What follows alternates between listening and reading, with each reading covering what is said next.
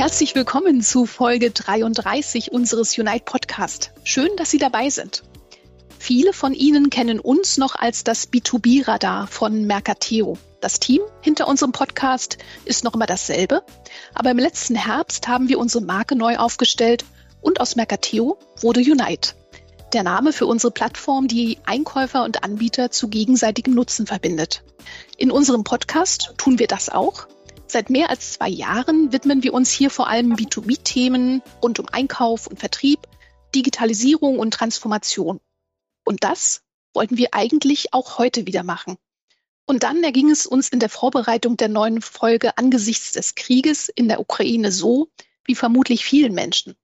Wir konnten nicht einfach so tun, als wäre nichts passiert. Und genau das machen wir heute zum Thema. Vor dem Hintergrund des Ukraine-Krieges schauen wir auf die Konzepte von CSR, also Corporate Social Responsibility, und vielmehr noch auf die Corporate Citizenship und fragen, sollten Unternehmen Stellung zum Ukraine-Krieg beziehen? Haben sie eine Verantwortung? Und wie zeigt sich in solchen Krisen, ob eine CSR-Strategie Substanz hat? Um dabei unterschiedliche Perspektiven einbringen zu können, habe ich mir drei Gäste eingeladen. Ein herzliches Willkommen an Professorin Annette Kleinfeld. Frau Kleinfeld ist in vielen Funktionen sehr praxisnah zu den Themen CSR, Nachhaltigkeit und Ethik unterwegs, kann uns heute aber auf jeden Fall auch mit der akademischen Sicht versorgen, denn sie lehrt an der Hochschule Konstanz seit 2014 als Professorin für Business and Society. Guten Tag, Frau Kleinfeld. Guten Tag, schön, dass ich dabei sein darf. Ein Hallo auch an Michael Jenkner. Wie bei Unite haben Michael in beratender Rolle kennengelernt, als Sparingspartner, als Coach zum Thema Nachhaltigkeit in unserer Arbeit mit der Beratung Plant Values. Willkommen in der Runde, Michael. Vielen Dank, dass ich da sein kann. Peter Liedermann bringt heute die Perspektive aus dem Unternehmen mit. Er ist seit mehr als 20 Jahren Vorstandsmitglied und Mitgestalter von Mercateo und nun Unite und bezeichnet sich selbst als Verantwortlicher für Personal, Kultur und Bau. Hallo Peter. Hallo Katrin, danke, dass ich hier dabei sein darf. Peter, ich möchte gleich bei dir bleiben, weil uns deine Einsichten äh, bestimmt eine gute Grundlage für unser Gespräch schaffen. Beschreibe mal bitte, was bei Unite passiert ist, als der Krieg in der Ukraine begann. Was konntest du bei den Mitarbeitenden und im Führungskreis beobachten und wie ist die Lage aktuell? Ja, ich glaube, uns ging es so wie ganz vielen, dass wir einfach äh, bestürzt und fassungslos waren von dem, äh, was da passiert. Wir hätten, glaube ich, äh, uns alle nicht vorstellen können, dass Russland hier die Ukraine angreift. Und ähm, wir haben natürlich auch äh, Fragen von vielen Mitarbeitern gekriegt, äh, Mitarbeiterinnen, wie, wie wir dazu stehen, ähm, wie, wie wir das sehen, auch in, im Vorstand, im Führungskreis. Und wir haben uns sehr frühzeitig haben uns positioniert, äh, dass das für uns ähm, etwas ist, was nicht also was gegen voll unser Wertesystem auch verstößt, wo wir unsere Werte angegriffen sehen, dass es hier einfach um, um Freiheit geht, äh, dass es um ähm, eine freiheitliche Demokratie geht, die es zu verteidigen gilt. Und wir waren auch wirklich tief beeindruckt, wie eine ukrainische Bevölkerung ähm, sich hier aufstellt und äh, Leute aus der Ukraine mit äh, in die Verteidigung äh, ein, sich einbeziehen lassen, äh, um ein Land zu verteidigen, um freiheitliche Werte zu verteidigen und waren da sehr, also wirklich auch sehr, sehr berührt. Ähm, weil wir gesehen haben, wie Werte wirklich verteidigt werden ähm, und äh, wie wir auch gesehen haben, dass das ja unsere eigenen Werte auch sind, die wir nicht nur an die Wand schreiben, sondern die wir tatsächlich aus uns heraus leben, nämlich ähm, dass wir hier tatsächlich sagen, es geht um Respekt, es geht um Freiheit, es geht äh, darum, äh, ehrbar zu handeln, im gegenseitigen Respekt voreinander. Und alles das haben wir verletzt gesehen. Und deswegen glaube ich, waren wir ganz anders berührt und sind nochmal ganz anders berührt, ähm, als äh, wenn es jetzt eine Auseinandersetzung irgendwo wäre. Ja. Wir sind hier mitten in Europa und wir sind hier mitten in unserem europäischen Wertesystem. Und das hat uns äh, sehr, sehr stark berührt. Und gleichzeitig wollten, wollten natürlich alle helfen und wollen alle helfen und das aber gepaart mit einer gewissen der Hilflosigkeit, äh, was man denn tun kann. Und natürlich kann man Geld in die Hand nehmen und irgendwo Geld hinspenden, aber das hat irgendwie sich als völlig unpassend und sinnlos angefühlt. Ähm, weil, wie gesagt, es war so ein Mensch, da muss man doch irgendwie selber mithelfen können oder aktiv mithelfen können, weil es ja auch, wie gesagt, an unsere eigenen Werte irgendwie auch ging. Und was ich dann erlebt habe äh, bei unseren Mitarbeitenden, äh, wie wirklich Initiativen entstanden sind, äh, die wir als Unternehmensleitung auch immer mitgestützt haben, die aber ganz intrinsisch entstanden sind und nicht im Sinne von, naja, wir müssen ja was tun, weil jetzt tun ja alle etwas, sondern die aus einer ganz intrinsischen Motivation heraus entstanden sind. Und wie ich beobachtet habe, wie, wie Mitarbeitende ähm, sich da auch entwickelt haben, wie die groß geworden sind, wie die Verantwortung übernommen haben, wie die sich untereinander abgestimmt haben. Und wir haben natürlich auch Mitarbeitende aus der Ukraine bei uns im Unternehmen, äh, die wirklich persönliche Schicksale dort erleiden. Also der eine, der seine Mutter äh, aus der Ukraine nach Halle holt und der Vater aber dort zurückbleiben muss. Äh, der andere Mitarbeiter, dessen Eltern in Kiew äh, direkt sitzen und wir hier einfach auch Informationen aus erster Hand hatten. Und natürlich haben wir auch gesagt, ja, wir haben auch russische Mitarbeiter und Mitarbeiterinnen, ähm, die uns natürlich genauso wichtig waren, an die wir da genauso denken wollten und hier nicht zwischen, das sind die Guten und das sind die Bösen bei uns im Unternehmen abstufen, weil das ist nicht der Fall. Ne? Wir arbeiten hier wirklich bei Unite ähm, ganz eng miteinander und auf voller Respekt miteinander. Und äh, insofern haben wir da auch an, an diese Mitarbeitenden gedacht. Aber ich habe eine unglaubliche Welle der ja, Hilfsbereitschaft irgendwie sowieso, aber auch dieses, dieses Miteinander-Fühlens, dieses Miteinander ähm, in den Kontakt tretens, dieses gegenseitig Unterstützen nochmal und unglaubliche Kreativität ist auch entstanden. Ich möchte Frau Kleinfeld mal fragen. Ähm, Sie haben ja gesagt im Vorgespräch, Krise wie diese zeigen, wie gesund ein Unternehmen hinsichtlich seiner Werte ist. Das würde ich gern mal näher verstehen. Ähm, ja, ich glaube, das, was Herr Ledermann da gerade berichtet hat, ähm, ist ja ein, ein Zeichen dafür, dass äh, die Werteorientierung, ich kenne jetzt nicht genau Ihre Unternehmenswerte, aber er hat ja einige gerade genannt, ähm, dass sie eben lebendig sind, dass sie wirklich Bestandteil der gelebten Kultur sind. Und ähm, man kann aus diesem, was er gerade geschildert hat, natürlich auch ein paar zusätzliche Werte äh, ablesen, nämlich ähm, beispielsweise das Thema Offenheit, Transparenz, dass man über solche Dinge auch spricht. Ja, dass man also auch ganz klar sagt, wir wissen, dass in unserem Unternehmen ähm, hier auch solche Überlegungen oder auch solche Initiativen auf einen fruchtbaren Boden fallen. Aber wir sprechen auch ganz offensiv dieses Thema an. Das heißt, offene Kommunikation, vermute ich mal, ist eben auch äh, ein, ein äh, wichtiger Wert, für den Ihr Unternehmen steht. Ähm, gleichzeitig würde ich aber auch sagen, man Werte heißt eben auch, oder je nachdem, in der heutigen Zeit, äh, muss eben auch einer dieser Werte äh, das Thema Verantwortung umfassen. Und ähm, eine, eine differenzierte ähm, Haltung einzunehmen gegenüber diesem ganzen Thema scheint mir eben auch sehr wichtig. Und äh, da würde ich jetzt vielleicht mal dieses Beispiel, ähm, na, ich würde jetzt gerne mal ein Beispiel heranziehen, wovon ich glaube, dass es tatsächlich auch seine Werte sehr ernst nimmt, im Moment aber Opfer eines dramatischen Shitstorms ist, und zwar ist das Rittersport. Ja, also Rittersport ist jetzt äh, ein Unternehmen, was ich auch seit vielen Jahren äh, kenne, was tatsächlich eben auch eine sehr starke, ausgeprägte Wertekultur hat und sich vor allem seiner Verantwortung in, in dieser mehrfachen Dimension durchaus bewusst ist. Und ich finde, dass die Reaktion von Rittersport genau das gerade belegt. Ähm, nämlich zu sagen, ja, wir, wir haben jetzt gelernt, dass es doch äh, die öffentliche Kritik legt uns nahe, dass wir zumindest äh, unser Russland-Aktivitäten hinterfragen. Aber ähm, das bedeutet für uns eben nicht, dass wir uns aus diesem Markt zurückziehen, weil wir eben eine Verantwortung haben, auch für diese Menschen dort. Und in dem Statement von Herrn Ledermann klang das ja eben auch an. Es ist eben nicht so einfach. Es ist nicht schwarz oder weiß. Und darum geht es immer beim Thema Werte und beim Thema gelebte Verantwortung.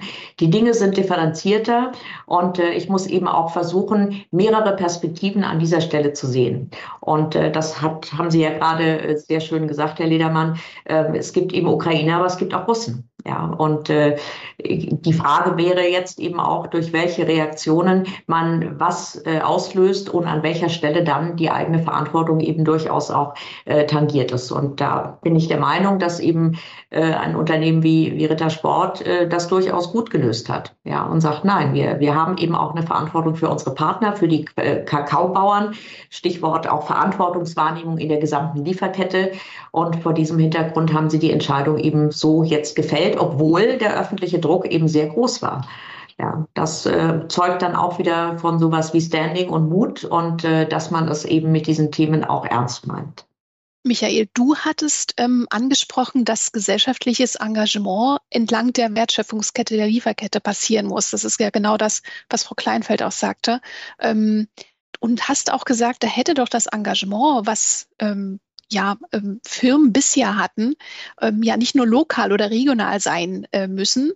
Ähm, und warum jetzt plötzlich ähm, Ukraine und ähm, woanders, wo man das doch eigentlich auch schon hätte vorher machen können? Genau, ich würde mal die, die, den ketzerischen Kommentar reinwerfen, um das jetzt mal äh, vielleicht auch ein bisschen provokant, bewusst ein bisschen provokant zu formulieren. Man beobachtet schon bei vielen Unternehmen, dass äh, wenn es um gesellschaftliches Engagement ging und auch um das, wie man es kommuniziert und zeigt, es gern um Projekte ging, die schön aussehen. Also entweder Projekte, die hier vor Ort waren, die man vor Ort gespürt hat, oder eben andere Projekte, die einfach optisch schön waren. Dagegen hat ein ganzer Teil unserer Wirtschaft seine Lieferketten komplett oder zumindest teilweise in der Ukraine, in Russland, äh, im, ich sag mal, im gesamten osteuropäischen Raum. Und der Einsatz für das gesellschaftliches Engagement in der Region selbst, wenn man sich mit den Unternehmen beschäftigt, und viele davon zum Teil sind unsere eigenen Kunden, auch mit denen wir da viele enge Diskussionen sind diesbezüglich, ist jetzt nicht so riesig. Ich kann eine ganz gute Beispielgruppe anwerfen und dann würde ich auch direkt noch äh, was zu Ritter Sport sagen wollen, weil ich das gerade ganz gut finde. Wir wollen sollten uns ja auch so ein bisschen gegenseitig mit aufgreifen. Ähm, das Beispiel für mich ist dabei, ist zum Beispiel der Punkt, nehmen wir Energieversorger in Deutschland. Energieversorger in Deutschland beziehen mal mehr, mal weniger, aber alle in irgendeiner Art und Weise so ganz wesentliche Rohstoffe von sich aus Russland, aus der Ukraine, aus dem, sagen wir mal, insgesamt osteuropäischen und ostasiatischen Raum, äh, westasiatischen Raum. Ähm, trotz allem, wenn man da die konkrete Frage stellt, wie habt ihr euch denn bisher für die Gesellschaft vor Ort eingesetzt? Von deren Rohstoffen ihr ja maßgeblich abhängig seid, für die Problematiken vor Ort, da kommt da meistens nicht so viel. Das entdeckt man jetzt viel. Ich hoffe, dass aus dem, was jetzt gerade entdeckt wird, daraus auch mehr entsteht ähm, und hoffentlich eben auch nicht diese relativ einfache, blanke Ablehnung im Sinne von, okay, dann machen wir halt nichts mehr in Russland, das ist gut. Ähm, das ist mir persönlich ein bisschen viel zu simpel ähm, im Herangehen. Ähm, also so ein bisschen den Punkt zu betrachten. Wir hatten in der Vergangenheit schon sehr enge Wirtschaftsbeziehungen dahin. Wir hatten sie in der Lieferkette schon wichtig. Und ich fand, in der Vergangenheit hat das gesellschaftliche Engagement in der Lieferkette entlang gar in diese Richtung wenig Rolle gespielt. Und noch kurz zu Rittersport. Ich fand die Erklärungen von Rittersport absolut logisch. Also auch aus wirtschaftlicher Perspektive aus. Ich fand sie absolut logisch. Ich muss aber ehrlich sagen, ich hätte mir auch vorstellen können, und das hätte Rittersport zumindest zum Teil locker hinbekommen, wenn man sich ihre Jahresgeschäftszahlen anschaut. Sie hätten auch sagen können, wir bezahlen unsere Kleinbauern und unsere Mitarbeitenden vor Ort weiter, machen aber keinen Umsatz. Denn der Kernproblem, das Kernproblem ist meiner Ansicht nach, was Unternehmen auch als Zeichen setzen können, wenn sie es wirtschaftlich setzen wollen, dass sie zumindest keinen zu versteuernden Gewinn in dem Land machen. Was in dem Fall jetzt gerade Russland ist, von dem aus der Aggressionskrieg ausgeht. Und dieses Zeichen wiederum fehlte mir ein bisschen. Ich würde gern noch mal auf das gesellschaftliche Engagement zurückkommen. Ähm, es ist natürlich auch die Frage, ist es nicht auch einfacher für ein Unternehmen, sich da zu engagieren, wo der Endverbraucher, der, der dann wirklich die Produkte konsumiert, ähm, das mitbekommt?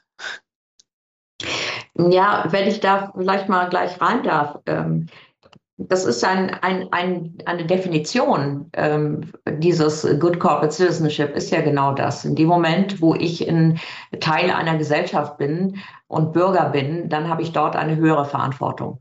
Und äh, wenn Sie sich die ein, einschlägigen CSA-Standards anschauen, wie etwa eine ISO 26000, dann sagt sie auch genau das. Ähm, in dem Moment, wo ich in einem Land aktiv bin, dort einen Standort habe, ist das sozusagen, bin ich dort der Corporate Citizen. Ähm, und äh, dort sieht dann auch gesellschaftliches Engagement ein bisschen anders aus, weil wir haben ja in der Entwicklung der ganzen CSA-Diskussion ist ja dieses Thema gesellschaftliches Engagement inzwischen auch zu Recht aus meiner Sicht etwas in Verruf geraten. Ja, weil damit reduziere ich CSA eben auf Spenden und Sponsern. Ähm, Herr Ledermann hat ja eingangs ganz andere Beispiele äh, gebracht, das ist auch richtig. Aber solche Themen spielen natürlich, ähm, in, wenn ich an einen Standort habe in einem weniger entwickelten Land, spielt das natürlich nochmal eine ganz andere Rolle. Und äh, das wird ja sehr wohl ähm, angesprochen in, der, in den OECD-Leitlinien, das wird ja auch in der ISO 26000 angesprochen, dass ich mir dann eben überlege, wie kann ich dort einen Beitrag leisten, jenseits äh, der Tatsache, dass ich dort vielleicht Arbeitsplätze schaffe, dass ich dort äh, Steuern zahle, äh, wie kann ich eben einen Beitrag äh, zur Verbesserung der Bedingungen äh, in diesem Land beitragen. Natürlich auch dadurch, dass ich selber bestimmte Standards berücksichtige, aber eben zum Beispiel auch, dass ich, wenn ich Bildungsmaßnahmen habe, ich habe da das eine oder andere äh, schöne Beispiel in der Vergangenheit erlebt, dass Unternehmen gesagt haben, wir haben uns eben jetzt entschieden, in einem weniger entwickelten Land, in einer strukturschwachen Region einen Standort zu gründen. Ähm, und wir, wir qualifizieren die Menschen aus dem Umfeld, um eben Arbeitsplätze zu schaffen. Das ist für mich ein, ein positives Beispiel auch von diesem gesellschaftlichen Engagement, was über dieses äh, klassische, was wir hier in Deutschland kennen, eben deutlich hinausgeht ja, zu engagieren. Oder auch was viele oftmals vergessen, ist, es, es fängt äh, damit an, sich als guter äh, Corporate Bürger oder Corporate Citizen zu zeigen, dass ich mal die Steuern auch dort zahle, äh, wo ich meinen Gewinn erwirtschafte. Und da haben wir ja nun leider eine ganze Reihe von Negativbeispielen. Ähm, diese Zusammenhänge nochmal deutlich zu machen, Teil einer Gesellschaft zu sein, Bürger zu sein, Bürgerpflichten zu haben, äh, das fängt mit kleinen Dingen an. Und es, es geht vor allem um die Art und Weise, wie ich eben mein Kerngeschäft betreibe. Und es geht nicht so sehr darum, dass ich dann durch Spenden und Sponsern äh, versuche, von anderen Schwachstellen meiner Verantwortungswahrnehmung abzulenken. Das ist dann dieses berühmte Greenwashing oder auch Bluewashing, was eben leider immer noch einige Unternehmen durchaus betreiben. darf ich kurz da reingehen? Gerne. Ähm, das Frau Kleinfeld, was Sie sagen, das ist ja das, was doch eigentlich äh, Unternehmer und Unternehmertum immer gemacht hat. Es geht ja doch darum, tatsächlich auch eine unternehmerische Verantwortung für die Gesellschaft zu übernehmen. Äh, in der wir da stehen. Und ich glaube, das ist einfach ganz lange verloren gegangen. Und äh, dieses einfache Rückbesinnen auf das normale, ehrbare Unternehmertum, was nicht nur Gewinne maximieren soll, Shareholder Value orientiert arbeitet, äh, und irgendwie sich mit Geld Ablassbriefe kauft, ja, für, für Dinge, die es sonst nicht tut, sondern dieses Rückbesinnen einfach wieder auf den Kern äh, zu sagen, ich bin Teil äh, einer Gesellschaft und ich übernehme eine gesellschaftliche Verantwortung. Dazu gehört, bin ich völlig bei Ihnen, auch die Steuern zu zahlen. Dafür gehört natürlich auch die, sich um die Mitarbeiter zu kümmern, aber eben auch für das, was außenrum ist und auch eine, eine Gesellschaft, eine Region, eine Stadt ja, irgendwo mitzuentwickeln. Und ich bin da voller Hoffnung, was ich da gerade beobachte, auch unter dem tatsächlich Thema Nachhaltigkeit und nachhaltiges Handeln heißt für mich auch nachhaltiges unternehmerisches Handeln. Und ich äh, habe da echt einen Optimismus mittlerweile, äh, dass da Werte wieder nach oben kommen, die ganz lange einfach unter dem Thema Wachstum und Gewinnmaximierung und Shareholder Value vergraben waren. Und mhm. äh, so schlimm es ist, so ein Krieg in der Ukraine jetzt, ja, der da auch passiert, äh, oder auch eine Corona-Krise, ja, die wir haben, so schlimm das alles ist, äh, ich glaube, dass es wirklich auch dazu beiträgt, sich wieder auf ein paar Dinge zu besinnen, die wir vergessen haben. Kannst du da mal ein Beispiel geben, welches, welches, welchen Wert du meinst? Es geht, geht ja allein, äh, wenn ich bei, äh, also für uns zum Beispiel auch gesellschaftliche Entwicklung, Strukturentwicklung. Es gibt ja auch strukturschwächere Regionen in der Bundesrepublik genauso. Und wenn man mhm. sich da einfach damit äh, auch darum kümmert, zum Beispiel junge Menschen in der Region zu halten, jungen Menschen eine Chance zu bieten, äh, sich zu entwickeln. Ähm, Dinge mitzu, mitzufördern, mitzubegleiten. Äh, wir haben zum Beispiel direkt auch Schulkooperationen, wo wir direkt mit Schulen zusammenarbeiten und dort auch welche, die jetzt keine Einzelschüler sind, in eine Ausbildung mit zu übernehmen, weil Kräfte einfach eine Empfehlung abgeben und sagen, nehmt den mal, ja, der ist zwar schlecht in Deutsch, aber er ist ein super ITler. Ähm, mal, ob ihr den nicht irgendwie eine Ausbildungschance geben könnt. Ähm, ganz banal, ja, die, diese, diese kleinen Dinge auch, wo wir uns um äh, nicht den großen Sportverein, im großen Sponsoring kümmern, um Werbebandal, äh, Werbebanner irgendwo hinzukleben, sondern eben die Trainingsanzüge für die F-Jugend äh, des kleinen Vereins da mal mit zu sponsern, ohne dass unser Logo irgendwo zu sehen ist. Ähm, mhm. Und äh, das auch nicht als Unternehmen machen, sondern die, die Eltern, aus, die im Unternehmen bei uns arbeiten, das direkt machen lassen, weil es da eine größere Verbundenheit geben. Diese ganz kleinen Dinge können das durchaus sein, die schon eine strukturelle Entwicklung mitbringen, auch in Regionen.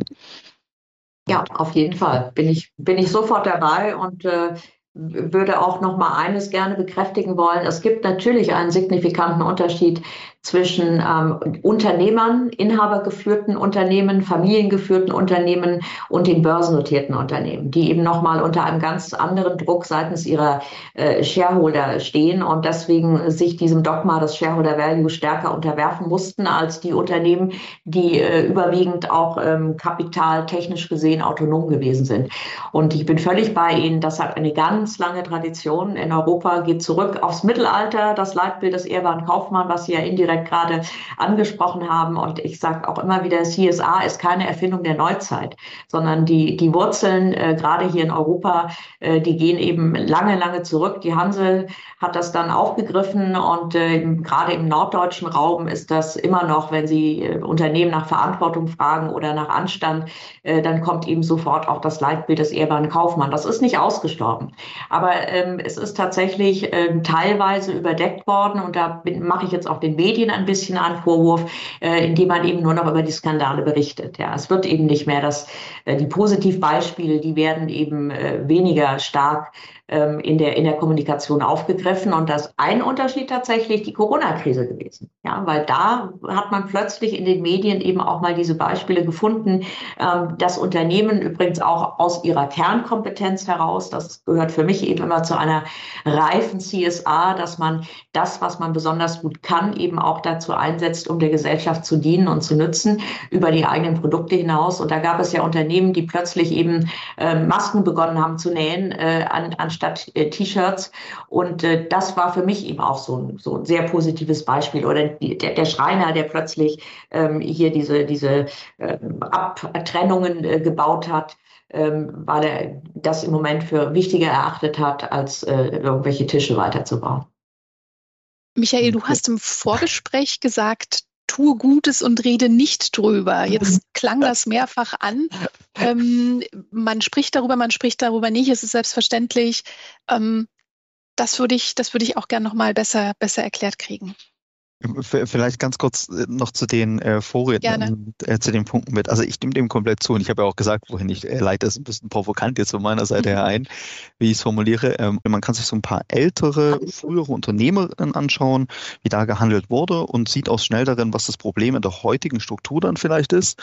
Ähm, ich bin gerade aus Dresden zugeschaltet und ähm, nicht gar nicht weit weg von der sogenannten Binot-Mühle, kann hier das mal raussuchen. Und zur damaligen Zeit war es eben noch so, die gesamte Lieferkette war direkt am Standort. Alles, was das Unternehmen benötigt hat, war vor Ort. Alles, was an Mitarbeitenden wurde, kam, war in irgendeiner Art und Weise in sichtbarer Reichweite. Das hieß, wenn das Unternehmen sich in irgendeiner Art und Weise sowohl negativ gegenüber Umwelt oder gegenüber Gesellschaft verhalten hat, hat es sein eigenes Umfeld geschädigt. Heute dagegen haben wir das ausgelagert. Wir haben ganze Teile davon nicht mehr bei uns in unserem Sichtfeld, ähm, was das Ganze halt deutlich komplizierter macht und was auch bei gesellschaftlichen Engagement das eine und auch über die Kernkompetenzen des eigenen Unternehmens hinaus. Aber vielleicht an vielen Stellen noch einfach der Punkt, erstmal innerhalb der eigenen Kernkompetenzen sagen, die Schäden, die man anrichtet, als Selbstverständlichkeit ansehen, dass man sie behebt. Und zu dem Punkt, was ich im Vorgespräch bereits äh, gesagt hatte, ich muss es noch ein bisschen umformulieren. Meine Aussage war genau genommen, ich kann Gutes tun, ohne darüber zu sprechen. Also mehr dieser Punkt, ich bin bei Unternehmen, auch wenn wir mit ihnen zusammenarbeiten, immer sehr gerne mit dem Punkt zu sagen, lasst uns erstmal über das Wie reden. Was, also wie will man etwas tun? Was will man konkret tun? Wie können wir, wie es der Herr Ledermann vorhin gerade schön erklärt hat, wie können wir unsere Mitarbeitenden komplett mitnehmen die Menschen in unserer Lieferkette komplett mitnehmen in der Sache. Und dann ganz am Ende kann man darüber reden und überlegen, wie wollen wir darüber eigentlich öffentlich kommunizieren und mit welchem Zweck auch.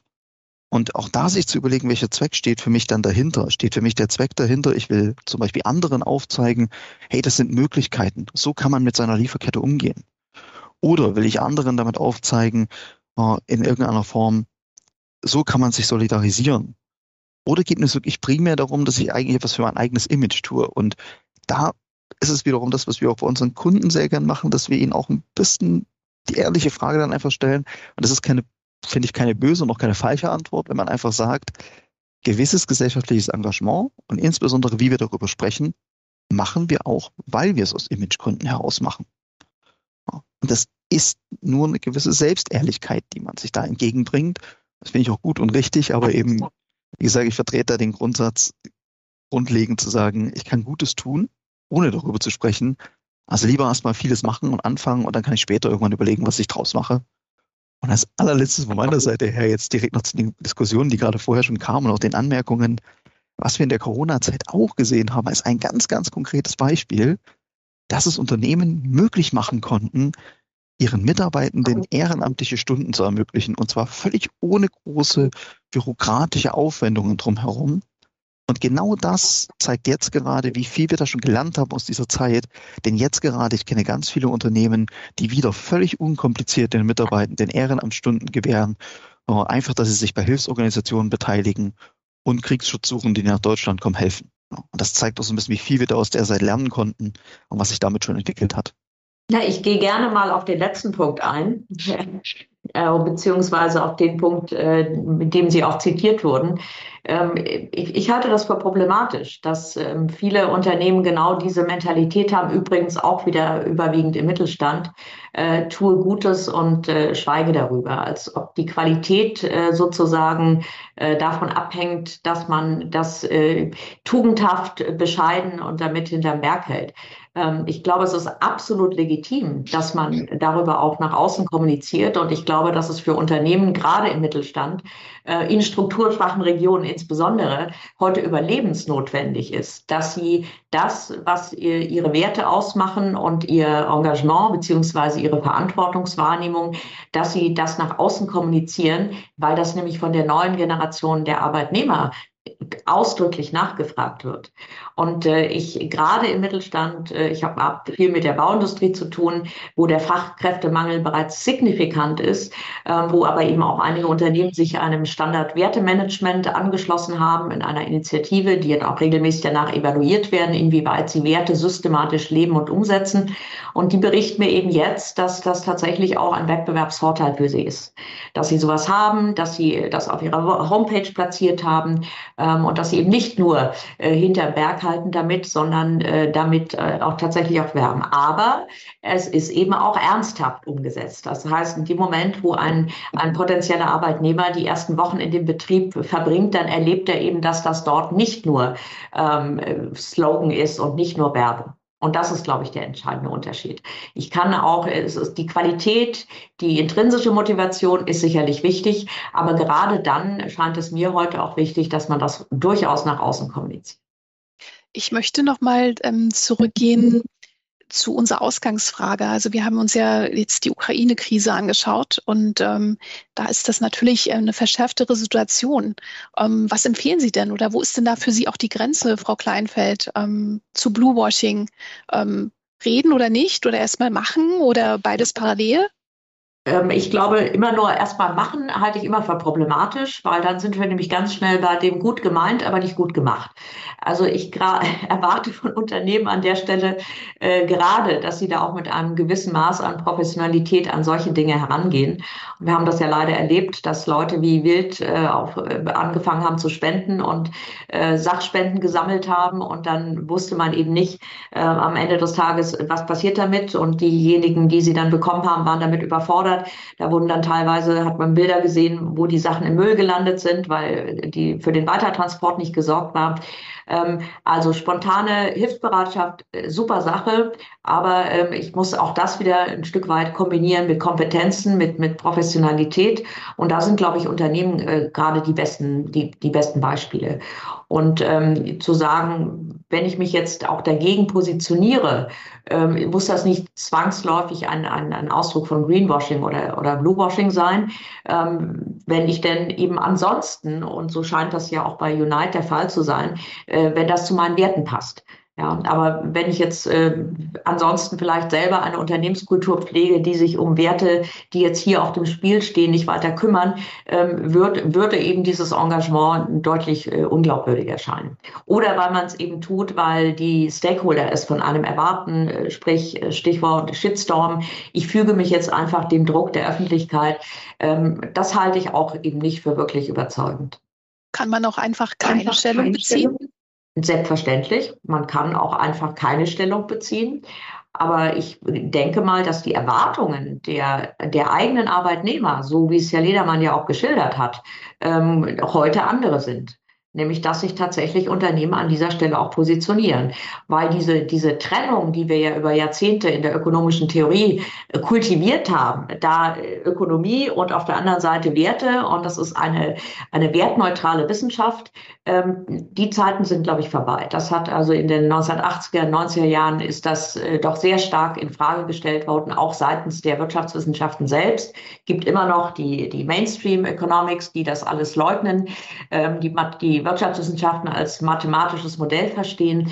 Aber die überwiegende Mehrheit ähm, auch der, der gerade der Betriebswirtschaftslehre sieht das eben ganz klar heute. Das ist eine, eine untrennbare Einheit, Wirtschaft und Gesellschaft. Und äh, infolgedessen Unternehmen haben eine große, spielen eine wichtige Rolle in der Gesellschaft. Und durch die Globalisierung hat sich diese äh, Bedeutung natürlich noch signifikant erhöht, weil es dort ja nicht die politische Rahmenordnung gibt, die für die richtigen Spielregeln sorgt, sondern ähm, die Gesellschaft, die Öffentlichkeit, die kritische Zivilgesellschaft hat gerade die international tätigen Unternehmen inzwischen viel mehr in die Pflicht genommen, dass sie eben äh, kompensatorisch für teilweise schwache oder nicht existierende politische Rahmenordnungen äh, versuchen, Dinge zum Besseren zu entwickeln und zu bewegen. Und das ist ja letztlich auch der Hintergrund von sowas wie Lieferketten-Sorgfaltspflichtengesetz und was wir da sonst inzwischen an äh, Regelungen oder Standards entwickelt haben, dass man eben da, wo man die Möglichkeit hat, wo man die, wo man Einfluss hat, wo man in einer Einflusssphäre äh, sich bewegt, dass man dort auch versucht, Dinge äh, zu bewegen. Peter, du hast, Peter, du ähm, sicherlich auch nochmal einen Eindruck mitgebracht äh, zum Thema Erwartungen aus, aus dem Inneren eines Unternehmens, also von den Mitarbeitenden.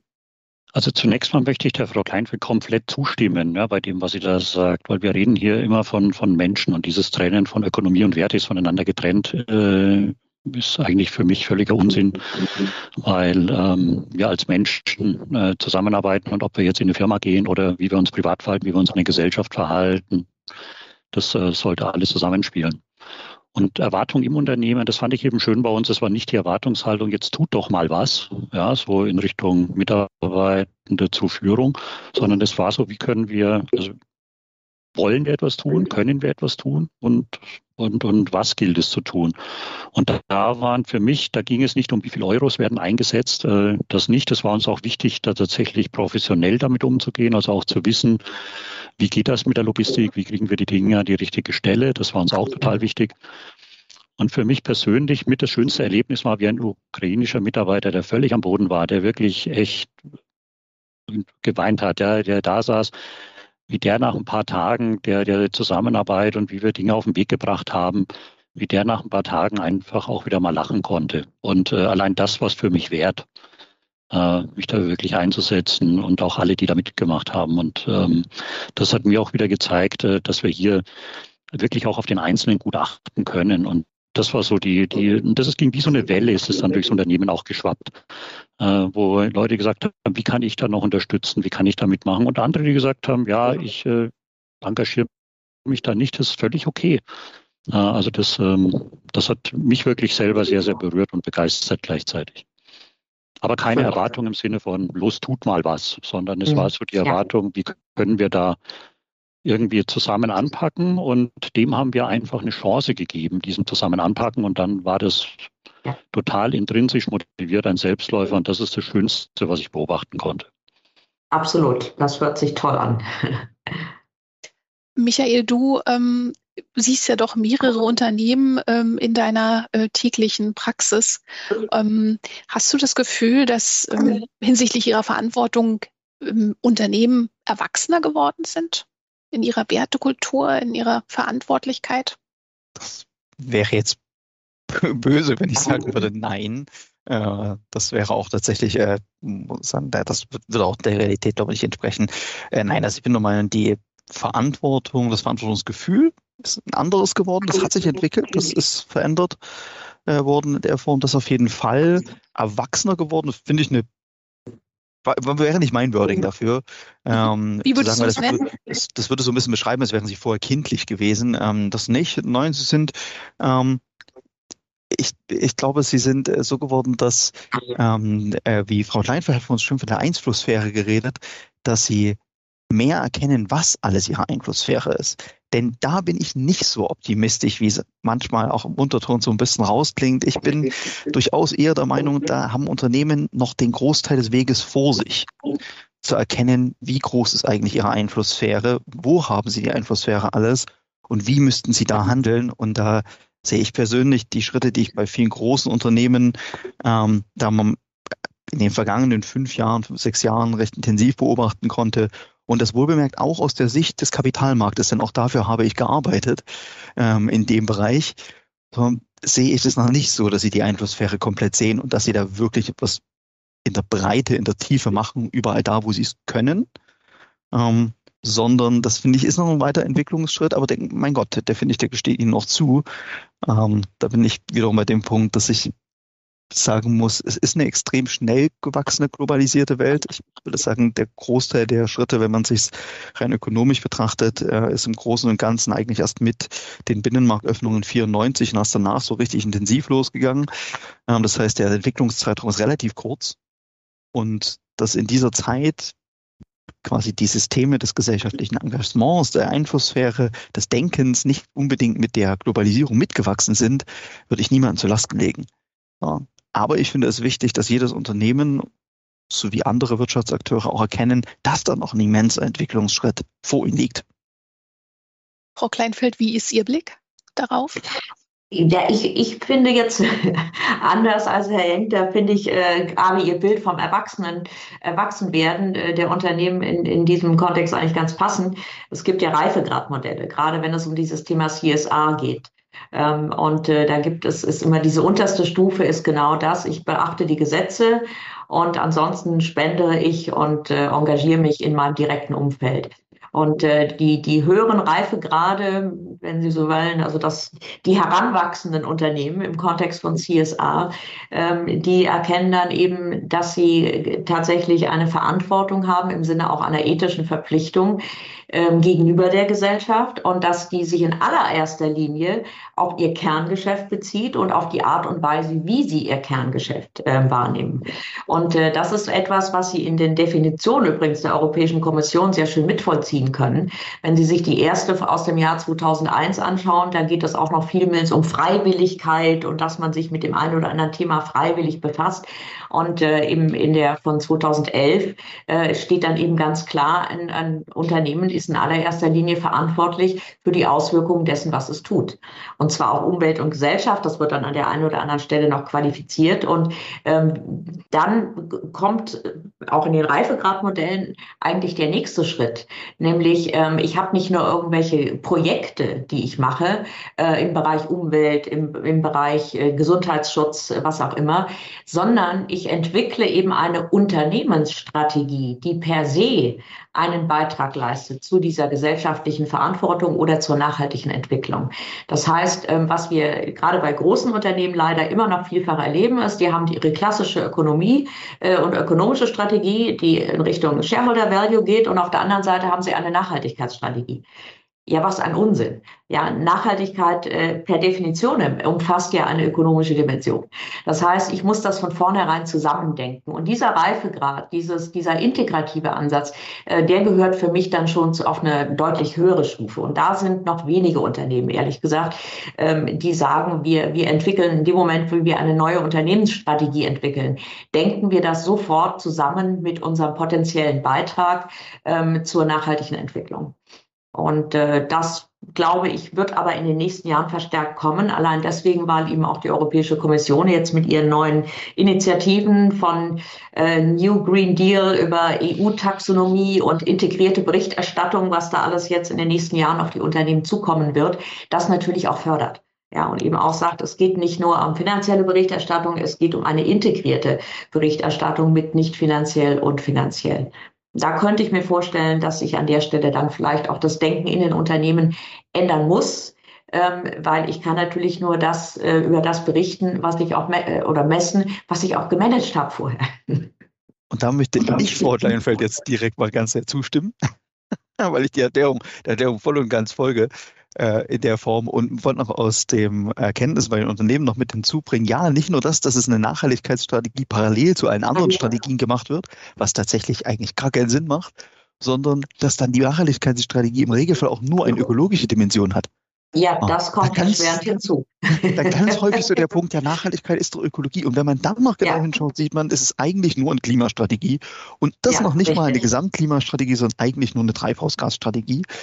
Genau. Und da fragt man, ja, aber ja. also schon eine Ökologie ist doch größer. Und da bin mhm. ich auch auf EU-Ebene voll und ganz dankbar. Themen wie zum Beispiel der EU-Taxonomie, wo die sechs Umweltziele mal ganz klar dargelegt wurden und klar mhm. aufgedeckt wurde, dass es eben nicht nur Treibhausgase sind, ja. Oder eben, wenn man sich die, äh, den neuen Ausblick, das äh, jetzt entschuldige ich mich bei allen Zuhörern, das wir jetzt mit Abkürzungen womöglich um uns werfen, ähm, für die CSDDD, also für die Corporate Sustainability, ich glaube Due Diligence Directive heißt also mhm. vereinfacht ja. das EU-Lieferkettengesetz, was geplant ist. Da geht mhm. man das erste Mal rein und sagt, wir äh, tun die ökologische Dimension und auch ganze Teil der sozialen Dimension in die gesamte Lieferkette ausweiten.